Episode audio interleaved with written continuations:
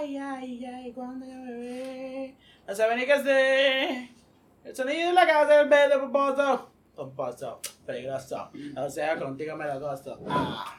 Eh, ah.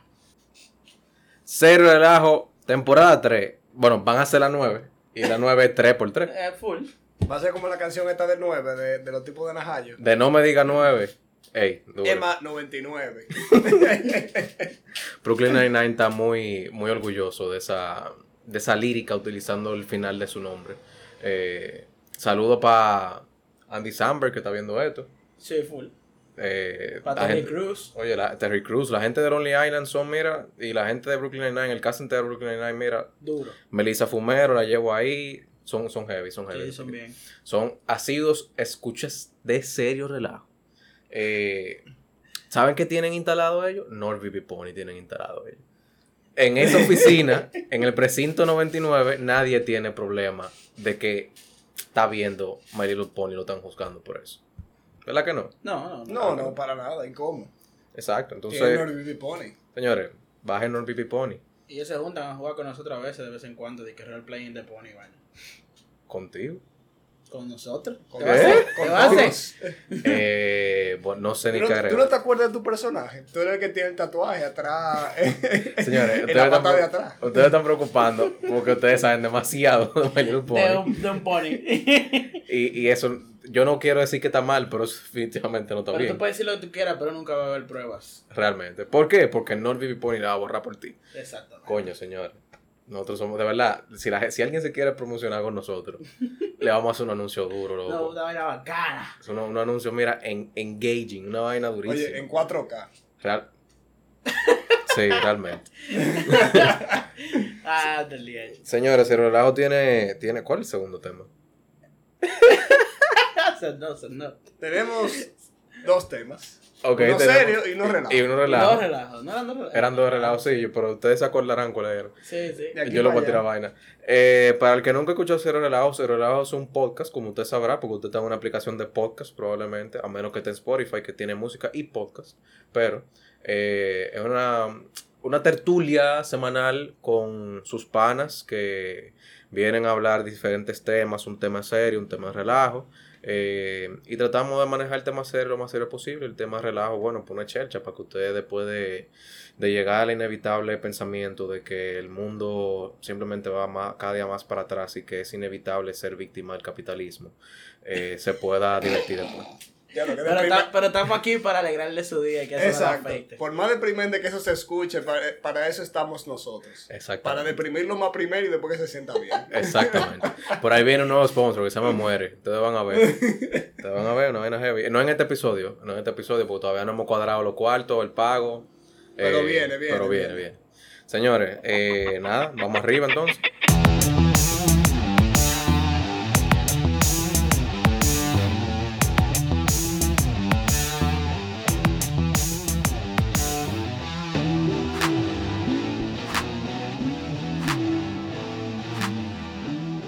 Y en serio relajo, el tema serio de hoy es la creatividad, o como lo quiere decir el doctor, la creatividad en el contexto del mundo moderno.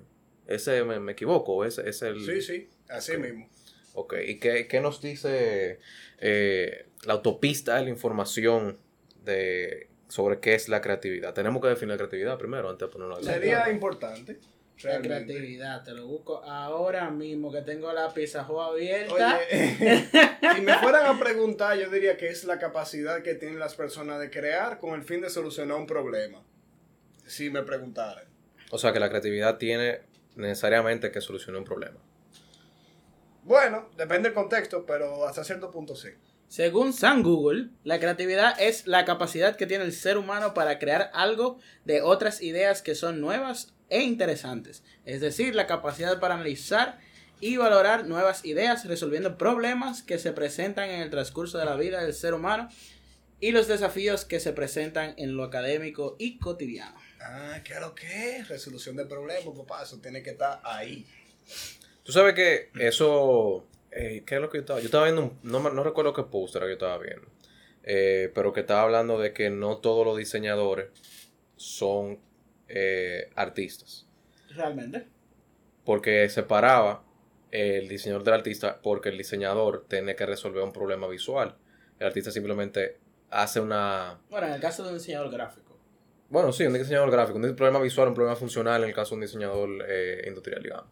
Eh, pero que esa era quizá la diferencia, que había la, la, el tema de la resolución de un problema eh, utilizando la herramienta de la creatividad. Pero yo, yo realmente creo, creo que tú no necesariamente tienes que resolver un problema para ser creativo.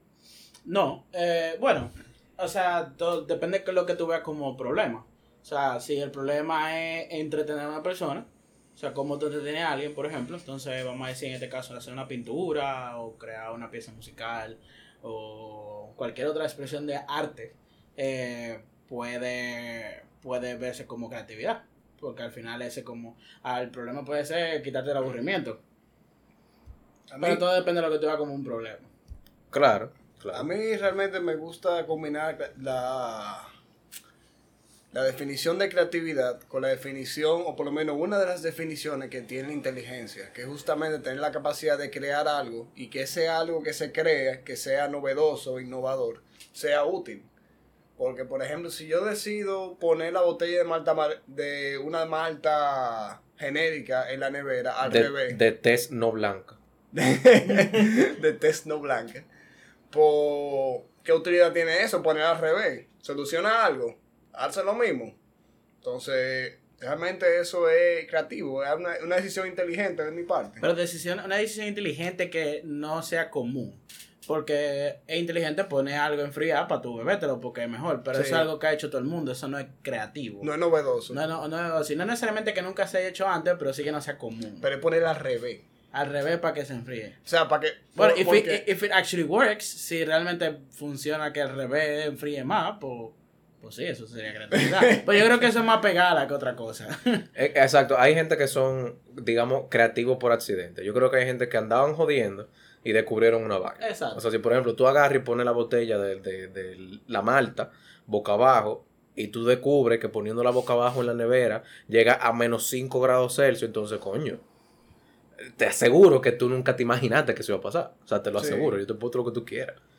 Pero eso no, eso no puede simplemente ser la parte de observación del método científico, vamos a decir así, como que mierda, me di cuenta de que pasó mm, esto. No, para mí eso es más la parte de, de ser un simio que todos tenemos dentro del cerebro. Porque es que de verdad hay muchas cosas que son como que por error. O sea, imagínate el hecho de que Facebook empezó como una página para digamos, de cierta manera, darle rating a la tipa que estaban en la universidad. O sea, como que... O sea, que tú puedes decir que la base de... Bueno, pero ahí estamos llegando a la parte que ya es innovación más que creatividad. Sí. O sea, pero había más redes sociales cuando Facebook salió. Sí. pero el hecho de tú, de tú tomar algo que puede ser que ya exista y hacerlo totalmente commercially successful.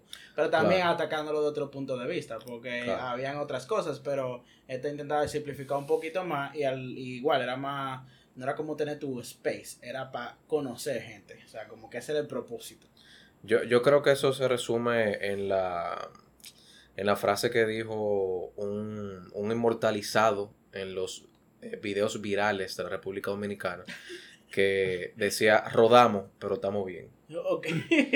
O sea, no sabemos cómo llegamos, pero estamos bien. Pero estamos aquí. Dimos muchas vueltas, pero estamos bien. O sea, que tú puedes decir que la base del cuerpo del conocimiento del ser humano ha surgido por puro azar, entonces.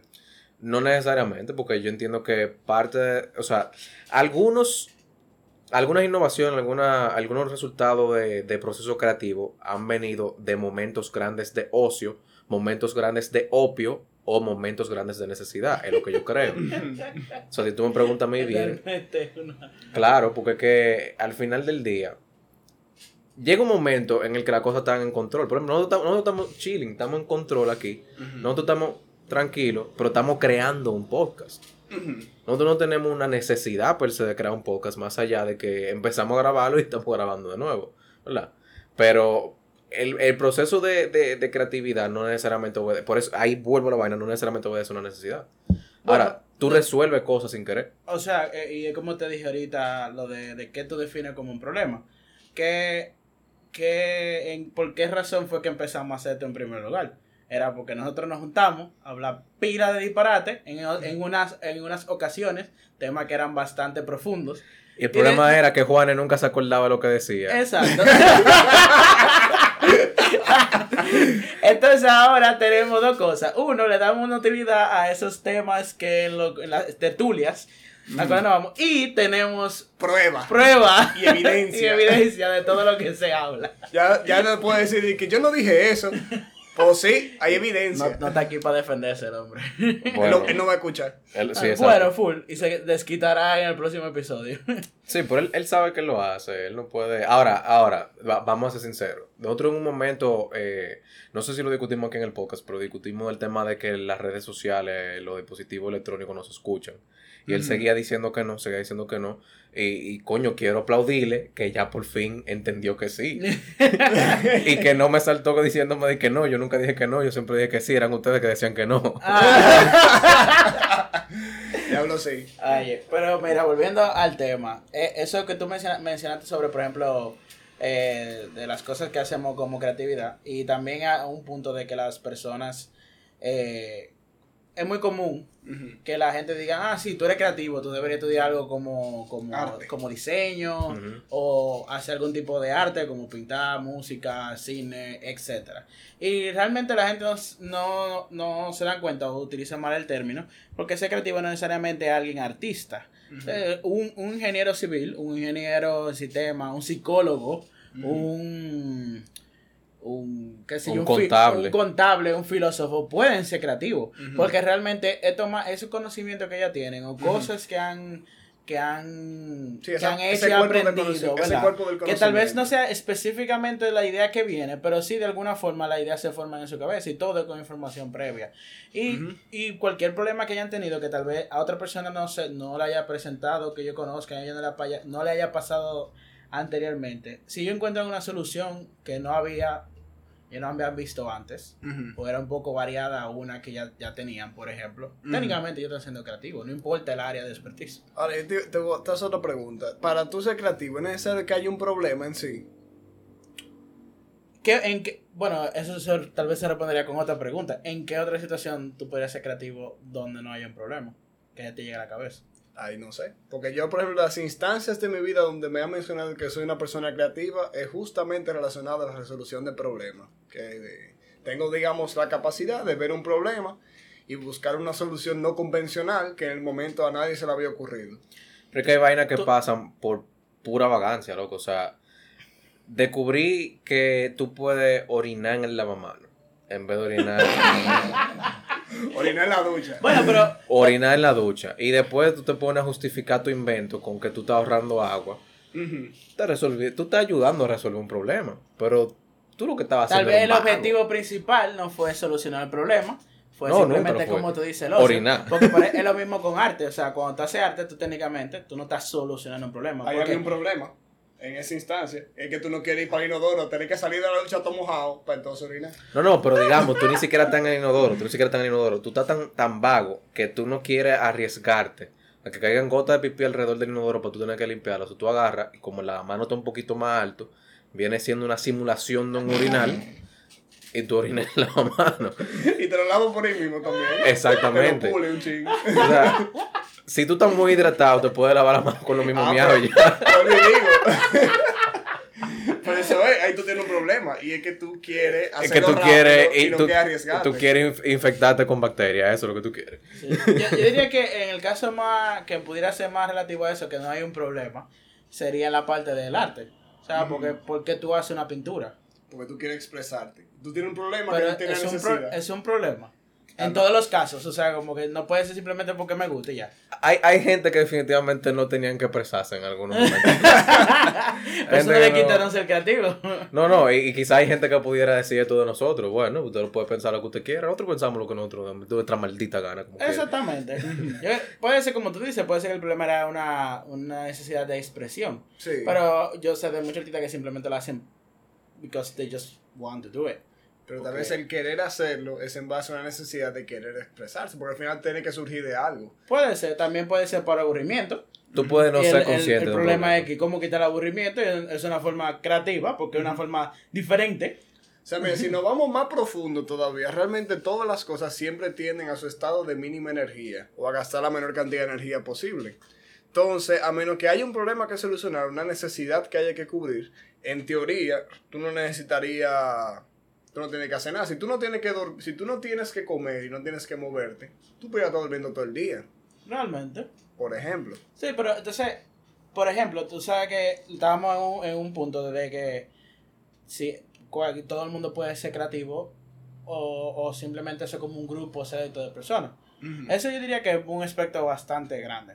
Como que tú tienes la gente que vive sacando soluciones a problemas somehow.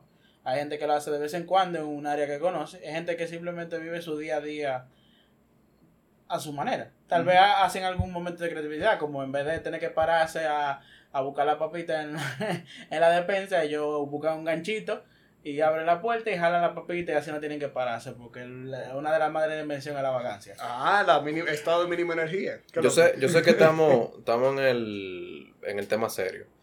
Pero yo creo que todo en algún momento de nuestra vida, esto, esto, señores, esto va a sonar como que parte del tema relajo, pero esto es algo, esto es una realidad. En algún momento de nuestra vida hemos pasado alguna inconveniencia con un inodoro tapándose. ¿Te Ajá. gusta? ¿Te gusta? No, señores, es que, eh, El WC. discúlpenme, discúlpenme, pero el, el capitalismo y el transhumanismo y el punto en el que nosotros estamos ¿Qué como tiene que ver que sociedad, eso con el inodoro? El momento más creativo del ser humano que vive embotellado cual sardina, bueno, enlatado cual sardina, Cual Es- sardina la lata. exactamente, el que vive enlatado eh, es estar en el baño. O sea, eh, si ustedes se ponen a leer meme en internet, Eso tiene sentido, porque tú sabes que en el resto del día tú estás consumiendo cosas. Cosas entran en tu cuerpo, comida, idea, problema. Pero en el baño tú estás sacando, sacando mierda, pipí, ideas. y creatividad, exacto. No, y mira, el baño es el único, el único momento que realmente tú puedes tener cierto grado de privacidad. O sea, tú puedes estar en el trabajo jodiéndote. Si tú vas para el baño, no, estar en el baño, espera que salga. Lo que es el nivel más alto de privacidad. O sea, es el nivel literalmente más alto de privacidad. Sí, es que nadie quiere ver a otra gente O sea, cagando. eh, Donde no, tu mente puede divagar y tu ano pujar. Exacto. Pero, pero volviendo, Frase célebre, serio relajo. volviendo al tema de la creatividad, señores. El tema de la creatividad es el siguiente. O sea, en ese, en ese momento, eh, ¿cuál ha sido su, su experiencia más creativa? ¿Qué, Mira, ¿Cuál ha sido la solución más creativa que ustedes han tenido para no? Realmente no mía, por suerte. pero sí hay una frase célebre donde yo trabajaba que surgió también por otra situación. Pero es, mis medias, no. y eso yo creo que es una de las cosas más creativas que te pueden suceder cuando estás en un baño público, realmente. a falta de casar, a falta de pan. A falta de pan sabe. Pobre media, loco. O sea. Pobre. No, no, ahí quedaron, pero el tipo salió vivo. Eso, No, Bueno. claro. eso es lo que importa. Dije, fulano, pues tú viste con una mira muy chula, ¿qué pasó? No, y tus no. medias de Bob Esponja. Yo no, yo no uso eso. y tus medias de Bob Esponja. Ahora se parecen al papá de Bob Esponja. Yo estuve buscando en la autopista de la información. Hay una universidad eh, ecuatoriana que se llama la UNIR, la Universidad en Internet. Y la Universidad en Internet tiene, se- señores, porque ustedes se ríen. Está creativo ese nombre. Sí, en verdad, sí, está creativo. Sí. Está, está muy creativo. Coño. Pero en, en la UNIR hay un post, hay un, un estudio. artículo, un no, no un estudio, un artículo, Ajá. donde hablan de cinco, los cinco tipos de creatividad que se, Ujú. la- se clasifican en creatividad mimética, disociativa, analógica, narrativa e intuitiva. Ajá. Entonces, la creatividad mimética básicamente es tomar una idea que existe, copiarla, modificarla y aplicarla. Simple- simplemente adaptar una idea. eh, Existente. o sea, tú co- cogiste algo, lo modificaste, este es el resultado. O sea, como tú coges un carro, mejorarlo y hacerlo más, más barato, qué sé yo, para vendérselo a las masas. Exacto, Como hizo Henry Ford. exacto. Eso Bueno, es lo que pero did he, did he copy it? No. es debatible. Yo bueno, diría que más Ben, Frank- Ben Franklin con la con la bombilla. tú dices Edison. Sorry. Edison con, Edison con todo. En general, en general. ¿Por qué yo Ben Franklin? Loco, pensaste en, la- en el trueno con la, con la sí, llavecita. sí, sí, fue. Diablo, me fui lejos. Bueno, existe también la creatividad disociativa, Ajá. que nace a partir de muchas ideas, no solo una. Que las ideas, o sea, esto es como un brainstorming. Las ideas pueden tener sentido o no, pero son todas validadas, todas tienen el mismo peso. Eh, y lo importante realmente ahí es la capacidad de organizar e identificar y clasificar las ideas. Entonces, a base de tú poner esas ideas en orden, tú sacas un concepto totalmente nuevo, innovador. Yo no sé hasta qué punto tú puedes sacar algo totalmente Bueno, nuevo de ahí. o sea, mi- mira lo que, lo que sería, eso realmente estaba conversando con otro amigo en otra tertulia, y es el tú tener una base, un cuerpo de conocimiento, tú aplicar esa creatividad, tú generar teorías o generar hipótesis, mejor dicho, que van a ser probadas, por ejemplo, por el método científico, crear teorías y que esas teorías se sumen entonces a ese cuerpo de conocimiento y eso te permite hacer como una especie de loop de tú estás generando conocimiento a través de la experimentación. Y eso, yo entiendo que quizá un ejemplo de eso pueden ser la, la tesis, lo monográfico, trabajos de la universidad. Que terminan haciendo me- metaanálisis. después- Claro, tú terminas juntando como que tú buscas el state of the art de lo que sea que tú estés investigando y, y tú coges una lluvia de ideas del mismo tema y al final tú terminas desarrollando una hipótesis o algo así. Exacto. Eso también puede ser lo que, lo que hace su novia tóxica con cualquier pedazo de información suyo del internet. O, o a falta de, porque si te dice, yo no encontré ningún pelo en tu ropa. Ah, qué bien, ¿quién es la calva? That's creativity. Ay. Eso es creatividad, señores, eso es creatividad. no, perdón. ¿Eh? Es Un creatividad. saludo señores. al bananero. Ey, el bananero, señores. ¿Creativo o no?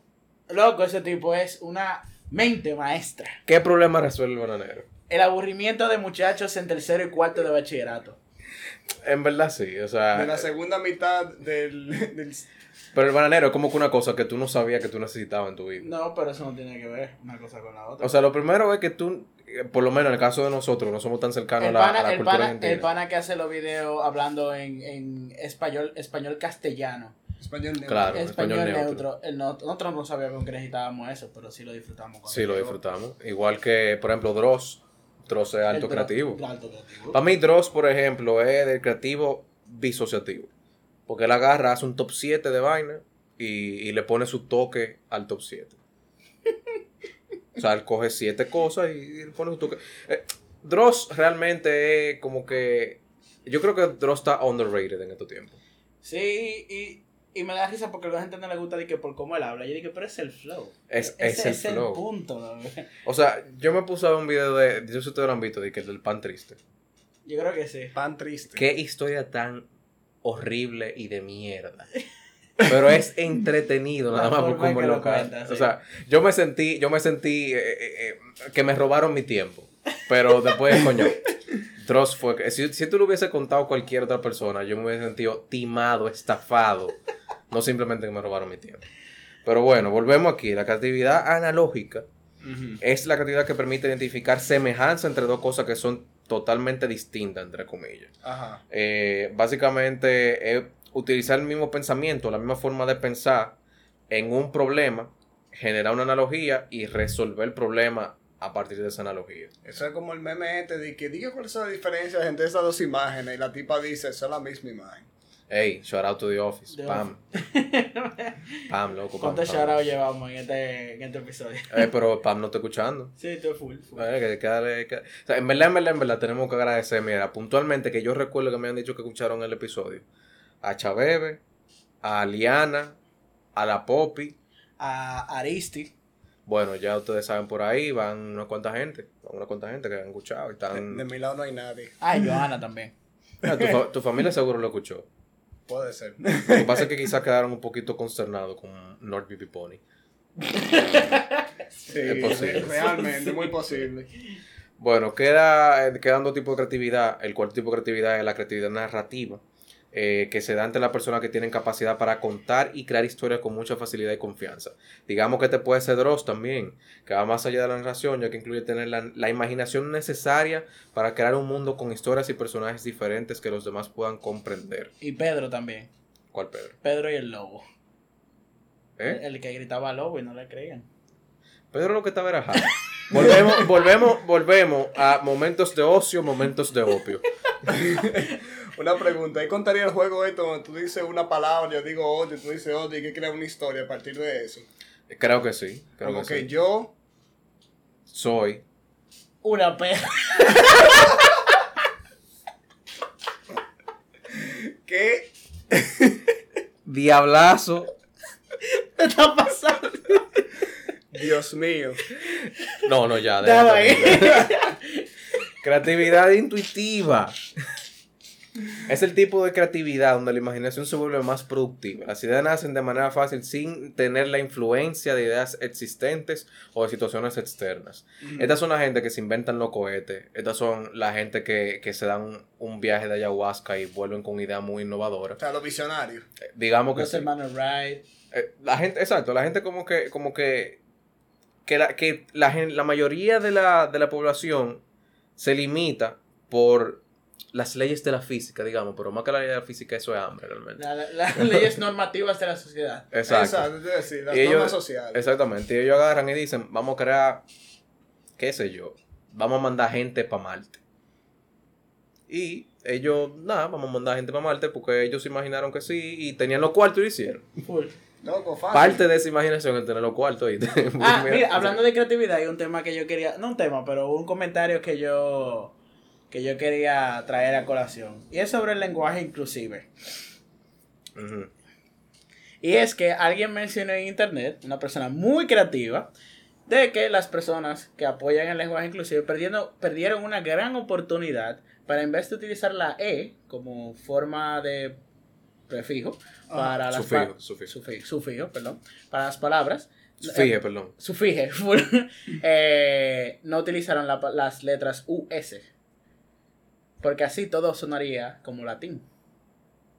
Oh. Los, los humanos, Oh. los iluminados. o sea, el, el, el latín era un lenguaje profesores. inclusivo. Técnicamente. Y No. realmente ellos desaprovecharon esa oportunidad. Te apuesto que esa creatividad la llevó en el baño el pana que salió con eso. En verdad suena más chulo, en vez de que, bueno, Loco, yo apoyaría ese cambio. bueno, que yo profesores, profesores, Profesorus. Profesorus. De que ya, eh, ya te terminen, eh. No importa, te lo cambiamos.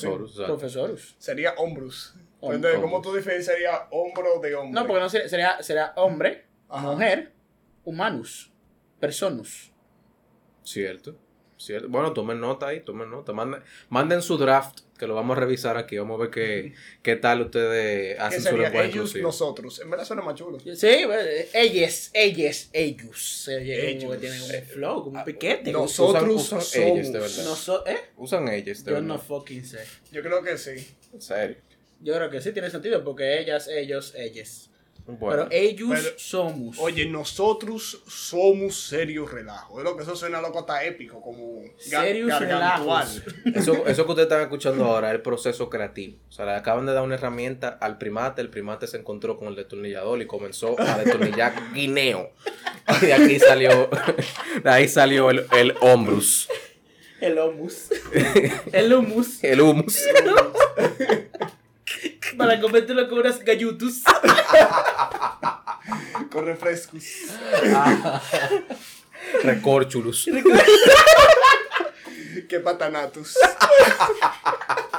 Loco, es papanatus, loco, papanatus. Lo grande es que, Eh, la aquí- que nosotros reímos. es que nosotros no hemos bebido ni una gota de alcohol, loco. Bueno, yo sí. estamos- Ah, bueno, yo te he visto una cerveza. Es verdad. Ahora te meto la cerveza. Eso. Ahora va- vamos a volver a Aumentan otra vez. vamos a volver al, al posthumanismo en el que vivimos, el, el, el, el tecnofeudalismo de hoy en día. Demonios. Demonios. ¿Qué, qué ustedes creen? Sabemos que ya la, la inteligencia artificial, machine learning y todas esas cosas son, vamos a decir, herramientas que están buscando activamente a las empresas grandes y probablemente en el futuro cuando sea un poquito más económico las empresas pequeñas. Pero ¿ustedes creen que el desarrollo tecnológico vaya necesariamente a comenzar a frenar la creatividad? ¿Puede ser un booster para la creatividad? ¿Cuál es su, su opinión al respecto? Bueno, mira, a sinceridad yo pienso que al contrario, lo que va a hacer es que las personas que son más creativas van a, se van a diferenciar más de aquellas personas que son capaces de hacer procesos sistemáticos de manera eficiente. Me explico. va a valer más una persona que piense fuera El cajón. del cajón, que piense diferente a como piensa la inteligencia artificial y que, y que sea capaz de buscar soluciones más rápido, de manera más eficiente que el AI, porque quién sabe cuántos años necesita un AI para poder ser creativo, digo en cuanto a generar ese proceso, en comparación a una persona. Yo creo que, que hay procesos que son más fáciles para una computadora probablemente, al, al nivel que está la inteligencia artificial ahora, que lo que son por ser humanos. O sea, la, inteligencia artificial es esa que crea una imagen de la nada, que tú simplemente le tienes que dar eh, lo que tú quieres ver. Si tú quieres ver un paisaje, tú quieres ver montaña, tú quieres ver, qué sé yo, playa, una vaina así. Y la creas sola. Para tú crearla, tú tienes que ir a donde existe y tomar la foto, la cosa. No, o que tú le metas en los inputs del programa qué consiste una playa o qué o para el programa qué, se, qué es una playa y qué no es una playa, ponte tú. Bueno, que realmente ahora mismo le- la tecnología está limitada a lo que existe. O sea, lo que ella puede encontrar y ver, que obviamente más información de lo que un solo ser humano puede conseguir.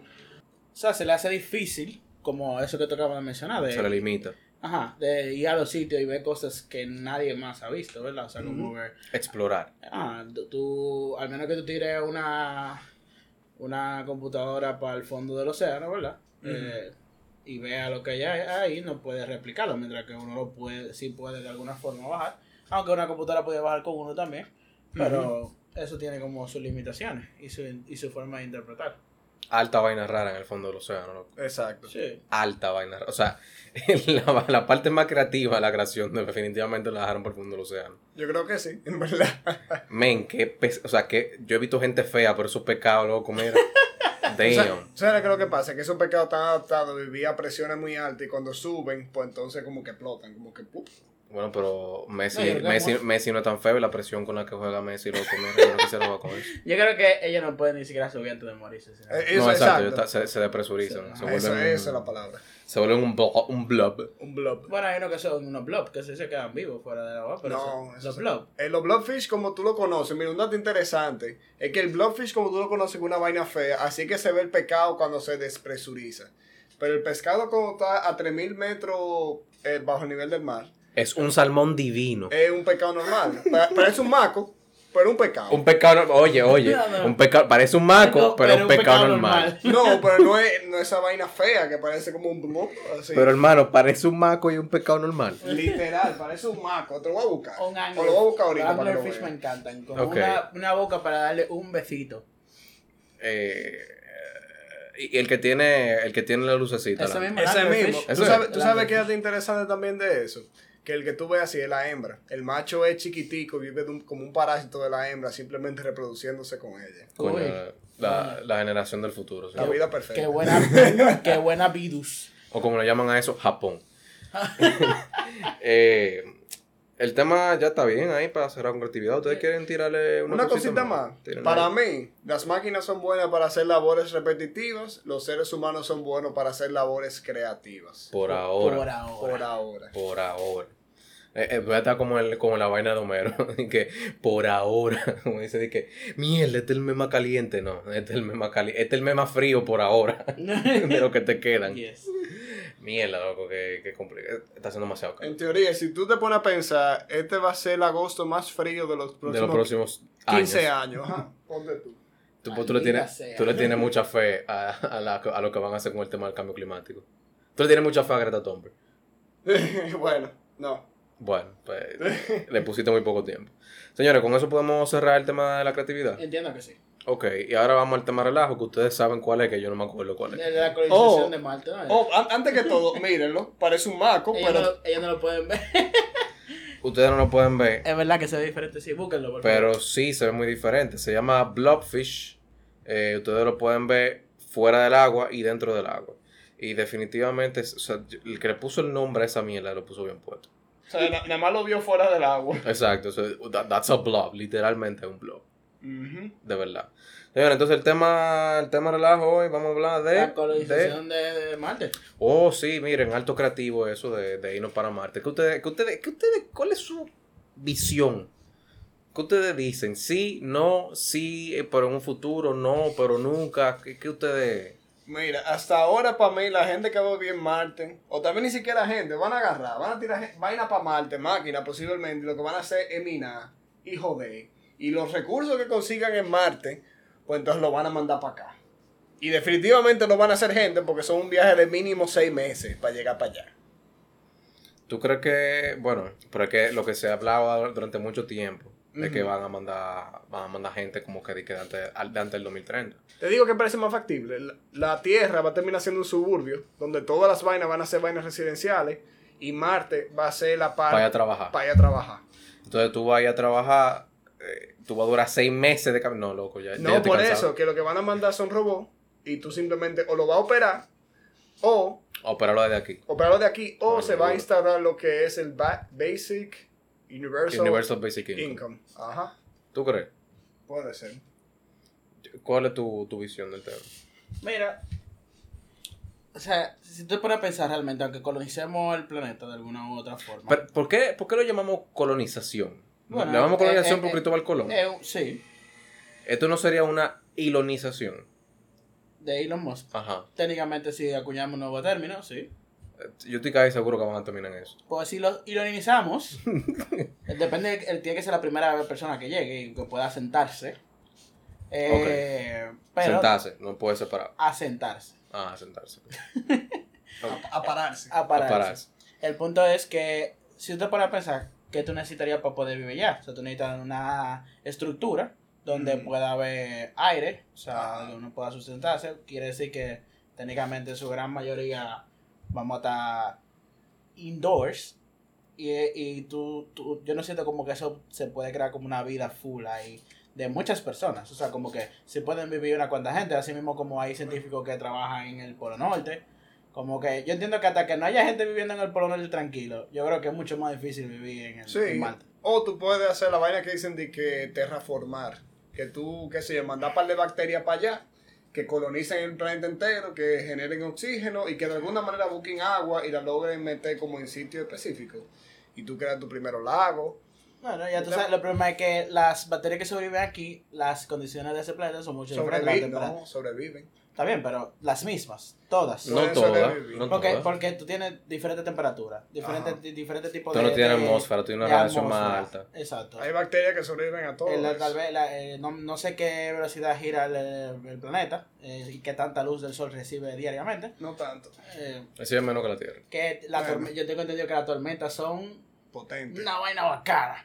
Eh, En Venus son peores. En Venus no, llueve, exacto, llueve, eh, llueve ah, ácido sulfúrico. Hay, exacto, hay, hay, y hay, Y hay no me- bacterias que No sí- me acuerdo dónde que llueve diamante.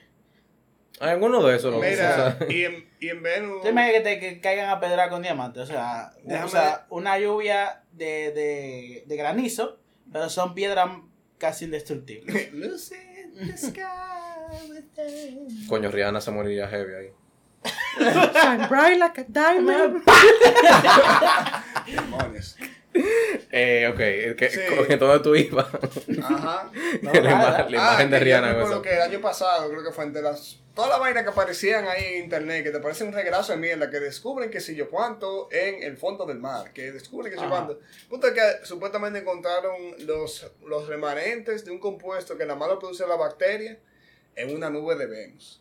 Ajá, de fosfina. Una vaina así. Y que realmente hay bacterias que son capaces de sobrevivir dentro del ácido sulfúrico. Pero dentro de esas bacterias que sobreviven, ¿cuáles realmente generarían cosas o sus recursos para nosotros poder sobrevivir? Oh, Como para, aire, agua, para etcétera. eso está la ingeniería genética. Full, pero ay, para eso falta el mazo. No, loco, sí. Mira, por ejemplo, no sé si tú has visto unos peces que son como brillantes. Ajá. ¿Tú sabes cómo hacen eso?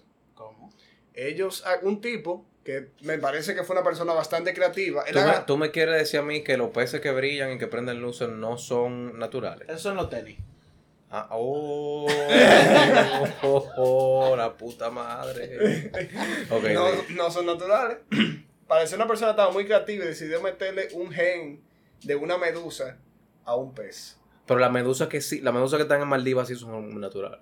¿Cuál medusa? La medusa esa que Hay prende medusas luces azules. Hay medusas que brillan.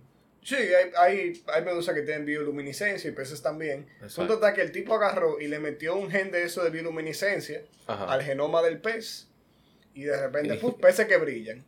Y lo ha hecho con muchos animales, pero los peces son los que se han logrado comercializar. Need for Speed Underground 2 versión PS. Después le van a poner una colita, una vaina. le dan- No, ya tú no le pones neones, tú le, le pegas dos peces con tape. Entonces, tú puedes hacer un pez que brille. En teoría, tú hacer una gente que haga clorofila. Lo que pasa es que eso es éticamente incorrecto. En verdad, con la vaina esa, con el CRISPR, se pueden hacer mucha vaina. Sí. El, el, ¿Tú sabes lo que es CRISPR? No. CRISPR es una herramienta de edición genética que, como que, o sea, tú, tú encuentras el, el genoma, el ADN, ¿no? La, la cadena, y tú puedes como que modificar los genes, cambiar uno, poner otro. Eh, el- es una vaina, loco, que la No, van- O sea, que, que la, tú, vas a poder, poder- tú vas a poder hacer gente de que on demand. Yo quiero una gente con el cerebro chino, con la altura serbia, con el cabello de la India. Y el calembo sí. africano. Exactamente. Entonces tú lo vas a poder hacer on demand como tú quieras. Era- Pero esa vaina existe. Lo que pasa es que ahora entiendo, si no me equivoco, hay un convenio internacional que, o sea, una- un, un acuerdo internacional eh, científico donde dicen, mira, esto- hasta ahora nada más es ético utilizarlo para esto, esto, esto. Es que lo que tú imaginas, tú creas un maldito super soldado con eso. Literal, tú agarras un tipo que no tenga que comer, que sea pila de fuerte y que no tenga ningún tipo de deseo sexual, para que nada más piense en matar gente. ¿Tú, tú puedes, ¿Tú crees que el tema del deseo sexual le ayude o le quite?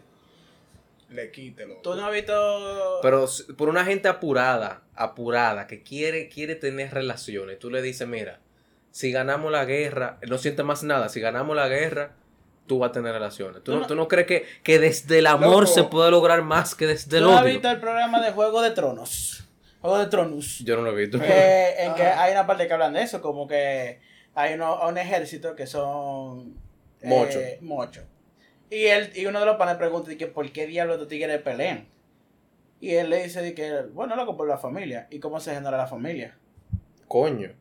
Sí, pero tú Y de tipo- que, ah, no, por- y, y de que por dinero. ¿Y, con, qué- y para qué tú crees que ellos gastan el dinero? Ah. Pero estos tipos lo literalmente están diseñados genéticamente para no sentir deseo sexual, ¿no? Pero entonces, loco, que lo motiva, loco. Tiene que haber algo que lo motiva. Loco, el deseo de ver sangre y de ver gente morir, loco. Y están diseñados en la mente para eso. Nos fuimos oscuros. Oscuros. Mira, mi, mi tema con el asunto de, de la colonización o la ilonización o la Jeff Bezosación de Marte es que O la pujolización, porque puede ser tú. Ah, Claro, puedo ser yo, o sea, al final del día, quién sabe. El tema es que con, para mí personalmente, yo siento que hay demasiada cosa por resolver en la Tierra todavía. O sea, Bueno. yo entiendo que, que, que no es momento, o sea, es momento para mandar robotico y vaina, pero para pensar en mandar una sociedad como la de nosotros, que todavía no es todo sostenible, que nosotros estamos merced de que alguien, de que alguien se vuelva loco y le dé un botón y, rompa la mitad de la Tierra en dos. Eh, Yo creo que como que irnos para otro planeta sin terminar de resolver esos problemas, como que Venga, es que tanta vaina que uno tiene, tienen que hacer aquí primero, como te dije. O sea, hay sitios que pudieran colo- colonizar dentro de este mismo planeta, como sitios debajo del agua, eh, Polo Norte, Polo mu- Sur. el medio del Sahara. eh, o sea, hay tantos sitios de verdad que se pudieran hacer ese tipo de cosas que, que no es necesario ni siquiera irse para otro planeta. Y después yo me imagino que después tú logras ese cometido, tal vez el otro sea mucho más fácil. Loco, Siberia, loco. Lo mismo, o sea, hay mucha vaina que poblar, hay mucha vaina que poblar. Y, o sea, al final del día, Los Himalayas. nosotros nos vamos a ir de aquí.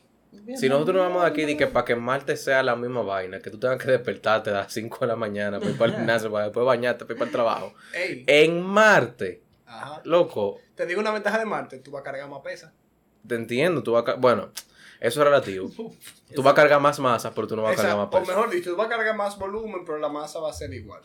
Tú no, tú vas a cargar más masa, pero vas a cargar el mismo peso. Bueno, sí. Porque lo que la la gravedad es menos, la Sí, gravedad es sí, menos. sí, la gravedad es menos. Entonces, al final del día, tú, para tú pesar lo mismo, tú vas a necesitar más masa. Pero bueno, ese, eso, hasta ahí con ese tema. Los Será- gordos serán felices. Los gordos. Los gordos. Los gordos. gordos. serán felices. Lo que en verdad, eso. ¿Tú te imaginas que, que creen una terapia de tratamiento para la gente sobrepeso que nada más sea llevarlo para Marte y ponerlo a pesarse en Marte? Eso sí, para que se sientan mejor. Exacto. I mean, that's okay. O sea, es que tú sabes que hay muchos problemas que lo tratan de resolver así, como que lo que tratan simplemente como que de. Siéntete de... mejor contigo mismo. Exacto. O como que tratan de, de simplemente Aquí resolverlo eres atacando el menos síntoma. gordo. Eres Exacto. igual de gordo, pero pesas menos. Exactamente. Tienes la misma masa, pero pesa menos. Cuando te pongo en la balanza, en vez de pesar 750 libras, tú pesas 200 nada más, pero bueno. Coño, ese, ese debe ser, debemos buscar el sponsor con esos tipos, loco. ¿Con cuál? ¿Con el de la balanza? Ah, no, con el No, tipo de Marte, menos. loco. De que sabías que puedes pesar menos teniendo tu misma masa. Y luego lo de que, de gordos. ¡Oh! Gordus. Gordus. Gordus, señor. Eh, Ah. Miren, yo tenía una pregunta, porque este es un tema, un tema corto de los temas relajados. Si ustedes tuvieran, ustedes se despiertan Nokia, ustedes salieron, coño, por la zona, se bebieron todo el 151 que encontraron y por alguna razón quedaron vivos. Ajá. si vieron, si, Importante, si importante. vieron 151, muchos 151, las probabilidades no están del lado suyo, déjeme decirle. Importante. Somehow we are alive. Cada trago de, pro- de 151 que usted se da le sube la probabilidad del holandino y se la baja usted. Pero bueno, digamos que usted no amaneció en el holandino, usted amaneció, pero usted no sabe dónde diablo usted amaneció, en una habitación oscura. Ajá. Y usted abre los ojos y hay una pantalla que le dice reiniciar y otra pantalla que te dice continuar en este tiempo, pero, des- pero empezando de cero. O sea, reiniciar tu vida o continuar tu vida ahora mismo, pero o sea, en, este- en el tiempo de ahora, pero volver a ser un niño desde chiquito. ¿Qué ustedes no, O preferían? sea, no, no, No. Él, dice, él dice como que ahora mismo en el 2021. tú tienes todo el conocimiento que tú tienes ahora Ajá. y tú te vas para, Al principio. para el principio. Ajá, Ajá. para el principio. Ajá. O, o tú vuelves a ser un niño Pero ahí mismo. en este tiempo. Yo reseteo para atrás. ¿Tú Sí. Si tengo el mismo conocimiento, yo creo que sí. Señor, o sea, ¿a ustedes no, no les gustaría la experiencia de, de vivir en la época de la tecnología? O sea, tú sabes lo que es no está aburrido nunca. una generación, como un Gen Z. Exacto. Nah. Nah. Tú no vas a ser ni siquiera un Z ya. Te te papeando ahí. Ah, sí. Juquita, juquita, juquita, juquita. Y andando como en mom pants, eh, cogiendo pa, pa maruja y vaina. Realmente. Sí. Pero ahora, le, ok, le voy a poner entonces el ejemplo, el ejemplo contrario. Ujú, Ustedes se van con cero conocimiento ujú. va- le dan para atrás día de su nacimiento con cero conocimiento. O en ese mismo momento ustedes se vuelven un niño de 12 años con el conocimiento que ustedes tienen ahora. Eso. Esa, esa es más lógica. ¿Ustedes no creen que ustedes quedarían, para 12 años ustedes quedarían traumados? No. No. O sea, ¿qué ustedes van a hablar en el colegio? Permítanme saber, por favor. No, sería, Loco, sería yo interesante ta- ese tipo. loco, yo estaría en la más universidad. Yo estaría en la universidad haciendo una maestría con 12 años. No, porque tú te- tienes 12 años, loco. O sea, tú llegaste, hubo un niño, hubo un niño que por alguna razón de la vida se cayó en, en qué sé yo, en una vaina de una alcantarilla, se dio en la cabeza y cuando se despertó era tú. Ajá. ¿Tú entiendes? Que tiene el mismo conocimiento de Y medicina de que tengo me yo ahora. super Ajá. genio y ya ahora yo salgo más Pero él seguía estando en el colegio, tiene que demostrar que tú te sabes esa vaina. Claro, Loco, pero eso es fácil. Facilísimo. Facilísimo. O sea, facilísimo. Que me hagan un, un examen de Yo nada más tengo que abrir mi libro de cálculo 3 y ya. Claro, sí, te llega Loco. todo hacia la cabeza. Bueno, ¿no? oye, yo me pongo si a yo dar una nuevo, presentación. Si yo lo veo de nuevo, yo me acuerdo. Yo también. Loco. Que yo pueda hacer una, una integral, no creo. Yo que me pongan a hacer una presentación de medicina, de una mierda de, que, de, de los gusanos, loco. Pero tú crees que de verdad la gente va a decir, o sea, te- a ti te van a poner, tú estás consciente que lo que tú haces, bregar con, con gente viva, para que no se mueran, ¿verdad? Ajá. ¿Tú, tú irías donde el doctor Pepe de 12 años. Bueno, los 12. Pero él sería un genio de la medicina. Pero tú irías donde doctor de genio 12 de la años. medicina, loco. Un tipo graduado a los 15 años, él sería un más allá. El Exacto. doctor, oye, el doctor Pepe de 12 años es proctólogo. ¿Tú irías donde el doctor Pepe de 12 años? Proctólogo, ¿por qué proctólogo? No, porque eso es algo muy personal. Y que un proctor. Y yo no creo que él sea dentro de la universidad. Él se graduó de la universidad a los mismos 12 años, ¿verdad? Tenemos que darle un tiempo. Por eso te estoy diciendo. Entonces tú vas a pasar por lo menos, mínimo, Pero mínimo, puede ser cuatro que él entre a la años. universidad a los 15, loco. Pero oye, 14. tú vas a pasar, vamos, vamos a Hay gente que 14. Y termina a los 19 y medio. Hay gente que, está- que-. Yo conozco gente que entró a la universidad con 15 años. Ok. Ok, pero tú te vas a pasar mínimo, si tú tienes dos, si tú vas a entrar a los 15, tú A vas a pasar 20. mínimo, mínimo, mínimo, tres años hablando Menos, con porque lo gente. sabes ya. Oye, tres años hablando con gente que están hablando de los Power Rangers todavía. Loco, sí, va a ser Loco, y me pongo a teorizar con ellos y hablar de Naruto y, de, y Dragon Ball. ¿Por qué uno hace eso, eso todavía? Claro. Entonces-.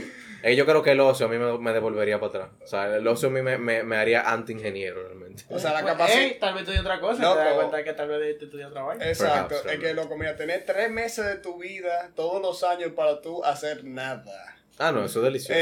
Eso.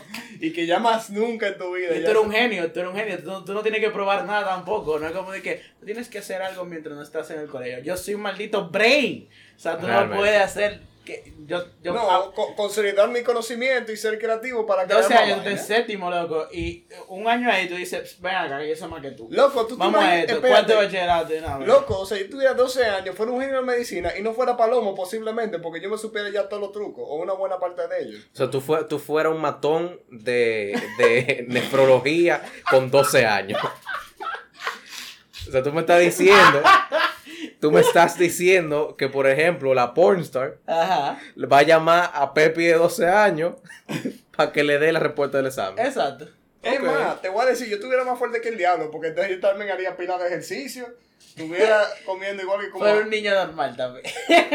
Desproporcionado. Usted, usted, o sea, tú estás yendo, loco, tú estás yendo todo lo que No, estás no, diciendo, un- que eso no va con un niño de niño de 12 12 años de Netflix cualquiera, loco, o de un anime cualquiera. Los niños de 12 años de Netflix no tienen 12, no tienen ni 24, tienen como 50, loco, por favor. 50. Por eso mismo, Y son bisexuales. Todos. Todos. to- todos. Todos. Todos. No, en verdad, en verdad sí, yo siento a veces que yo, o sea, yo nada en contra de la comunidad, en verdad, pero yo, coño, siento que en Netflix se pasa a veces. Como que hay personajes que son literalmente No, para... yo, yo lo que siempre he tenido mi cosa en contra es de que invente ese personaje nuevo. O sea, ¿cuál era ese? Hay muchos personajes que son nuevos Ajá. y que, que son de, de, de, la, de, la, de la comunidad, que son pila de duro. Un ejemplo, Sí. eh, tiene, ¿cómo es? Negasonic Teenage eh, Warhead, la de, ¿Qué? la de Deadpool. La tipa Ajá. que tiene el cabello coco pelado. Ella Ajá. es gay. Y la otra, la novia de ella también. Y eso es pila de heavy los dos Toy- Toy- personajes. El tipo Iceman, el de los X-Men, también es gay. Pila de duro. Toy To Billions. Billions. Ajá. No. En Billions está, hay, hay una, pero yo creo que ella es no binaria en la vida real. Que es la, es la, la ustedes vieron John Wick 3. Sí. La Ah, mala la- John Wick 3. La mala. La, la, el malo, la flaquita, ah, flaquita, sí. Bueno, en la 2 hay una muda. Que está- yo no, digo, yo no sé si es gay realmente. Pero, Eh, persona, pero el de, la de Billions, mira, alto personaje. Alto eh, es, personaje. lo que te digo, o sea, hay muchos personajes nuevos que son de la comunidad que son pilas de bacanos. O sea, que pero el, mi- el problema es como que porque tú coges uno que es de una forma y lo cambias a, a como tú quieres. O sea, vamos a hacerlo al revés. Full. O Si sea, lo, que- si lo hacemos al revés, ¿qué tú harías? O sea, que tú agarres y que a, a Queen, a, a, a Freddie Mercury y lo vuelva, y lo vuelva heterosexual. No, Harley Quinn se vuelve mujer y no sea el Joker. ¿Qué? ¿Tú me estás diciendo que es Harley Quinn el Joker? No, que hay una Harley Quinn masculino y un Joker Ah. femenino, loco. Pero que, Ah, que sea literalmente no, tú sabes, no al revés. No al revés, no te O sea, entiendo. porque se supone que Harley Quinn es como una versión del Joker femenina, vamos a decirlo así. Ajá. Que literalmente sea un Joker mujer y un Harley King. Un Harley King. Harley Quinn lo que te es buena. eh. Se lo digo de ahí. Pero mira, yo entiendo. O sea, lo que pasa es que al final de cuentas Netflix hace eso porque tiene en su agenda el querer exponer a las personas con más frecuencia Porque a eso. vende, manín, vende. Sí, realmente. Vende la vaina. Esa es la razón. Nada, ningún- muchas de las empresas grandes hacen la vaina simplemente porque es lo que está pegado en boga y eso es lo que deja cuarto. Y, Claro. y deja Y dinero. ya, pero Claro. es lo que te digo, o sea, mi problema es que cojan personas que ya están establecidas de una forma y lo cambien. Es que necesita más creatividad. Coja uno nuevo, haga- hay personajes, muchos personajes nuevos que son muy duros. Loco, vamos a ponértelo así. Tú tienes que hacer una lluvia de ideas con una vaina. ¿Qué es más fácil? Tú decir, vamos a crear un personaje de nuevo, vamos a crear una lluvia de ideas. Todo el mundo comienza a recomendar vaina, al productor no le gusta. O tú vas a decir, te necesitamos una idea para, para una Blancanieves. ¿Qué podemos hacer? Y viene un tipo que está en una esquina, que está como durmiendo, y dice, ¿qué pasa si la hacemos negra? Y viene otro, sí, ¿qué pasa si la ¿Tú- hacemos realmente? ¿Sabes lo que me da risa? Que antes entonces muchos muñequitos que japoneses, por ejemplo, eh, de alguna forma u otra tapaban esa esa cosa. En Sailor Moon, por ejemplo, habían dos tipas que eran pareja. Y en la, con la traducción, en la traducción le pusieron que eran primas. Era muy raro cuando estaban abrazadas sobándose. Sí, pero en, Sa- en Sakura se le pasó esa vuelta hoy. No, en Sakura, en Sakura, ellos intentaron bajarle un poco realmente. ¿Cuándo? Con- No, no, Yo con, lo vi. con- con Yukito y el hermano de, de Sakura, ellos, o sea, tú te das cuenta, ¿verdad? Porque uno se la lleva, pero... Hermano, na- ningún hombre me ha hecho un bicocho nunca en la vida. Full, full. Porque hay cosas que es difícil quitarlas realmente. Pero lo que te digo, como que la relación full, full, ellos le bajaron esa parte, como lo visual. Mm. Lo que, o sea, hay cosas que tú puedes inferir. Re- rellenaron. hay cosas que tú puedes inferir, obviamente. Pero lo que te quiero decir, como que en, en la original era mucho más obvio que ellos eran pareja. Mm. Eh, Eso era, tú sabes que en verdad cuando uno no tiene ningún tipo de prejuicio, uno simplemente se sale preguntando, coño, Esto es normal. Y ya. Exacto. Hasta que llega un, un extrema derecha y te dice, eso de maricones. porque no, no hay otra forma No, de porque decirlo. uno vio su vaina, uno vio a mira. su tipa moviendo carta y vaina y su Un pareja. Goku Super Saiyajin 5 di que, y te va a buscar los panties ahora. no. Loco, y, y Ranma. Ranma era hombre y mujer. Ajá, era las dos vainas. Full. Mierda. Claro, loco, los japoneses locos son Lo voy a poner- lo- Son la visionarios, loco. ¿Qué es lo que la gente se queja de Netflix entonces? Eh, son visionarios. No, pero que es un personaje original. Está bien.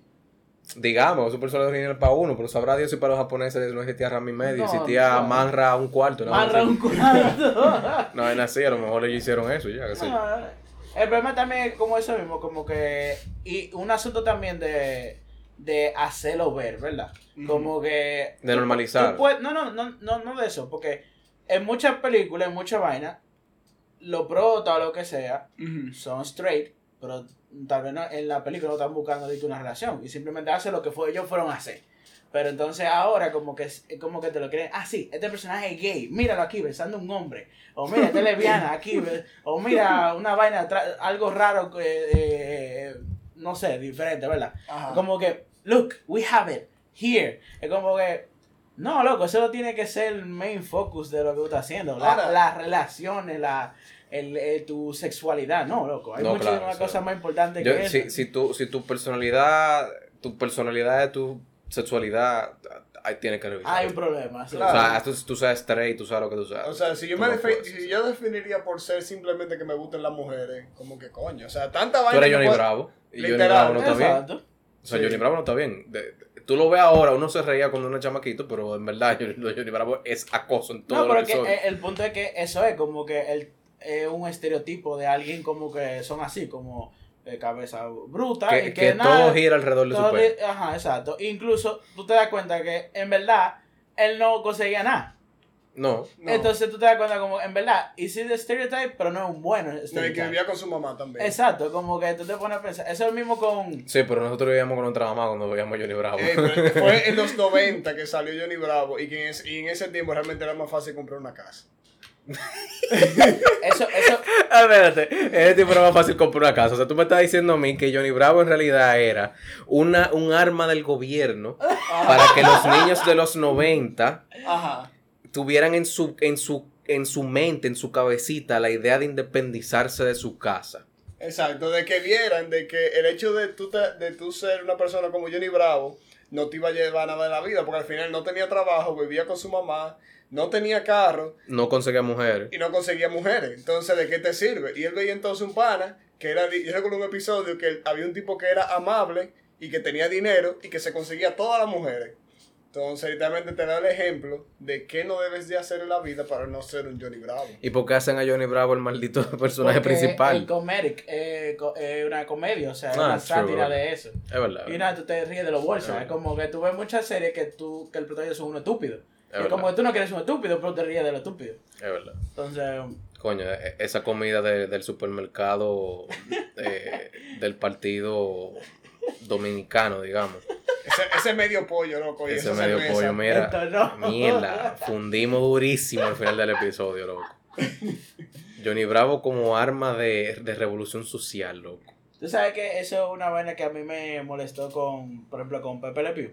Que lo De que lo quitaron. censuraron. Que yo estaba como que, es verdad, o sea, el tipo es un, es Un un, acosador. es un intenso. Es cosa. Pero él nunca le funcionó. Y tú sabes lo más interesante, que hay un episodio que a él le cae agua encima y a él Ajá. se le va el olor y el pelo se le pone como pegadito y él está fuertecito, o sea, está de que heavy, ¿verdad? Y la tipa de una vez desde que se le fue el olor, en otras comillas, desde que dejó de ser feo, y una vez estaba de que, ay papi, el mismo tipo. Pero tú sabes que el problema, el problema está, eh, yo creo, en el tema. Yo Pero que él no gira por, él no gira porque Él no se porque baña, es porque es así. Es Él es- un zorrillo. él es, es- es un- es es una vaina pestosa. Y, y en muchos episodios, eh, como te digo, ella está bien hasta que lo huele. O sea, Ella está enamorada hasta que le levanta la eh, ah, cola y se baja papi. Y dice, ¿no? oh, sí, me que sí, que hasta que le da el olor y ahí de una. Y ahí que- Entonces, Pero- realmente, él, él técnicamente te das cuenta como que no es como acosador, es que el pobre, él está como que, ah, sí, todo bien. Pero él no se huele a él mismo. O O sea- la gente empieza a correr desde que le da el O olor sea, de que él. realmente pudiéramos decir que Pepe Le Pew no es un acosador, sino una persona que está desesperada por atención, por situaciones que son ajenas a su voluntad. Pepe Le Pew es el clásico que es. ejemplo, es el clásico ejemplo de, de- del erizo. Digamos, ustedes saben la Sí. analogía del erizo. O sea, Pepe Le Pew quiere amor y en el momento en que Pepe Le Pew ense- enseña quién es realmente, es rechazado por el bajuaculo que tiene Pepe Le Pew. Y de- Ya, no me da pena, loco, Le Pew. Diablo. Señores, con esto nos vemos la semana que viene. Ya ustedes saben, síganos en toda la plataforma, compartan esta vaina con su abuela, con su tía, con quien sea. Si no sé, no sé, compártanlo. Ustedes ven una gente que no tiene casa en la calle, denle comida y pónganle el episodio, coño. Hablamos.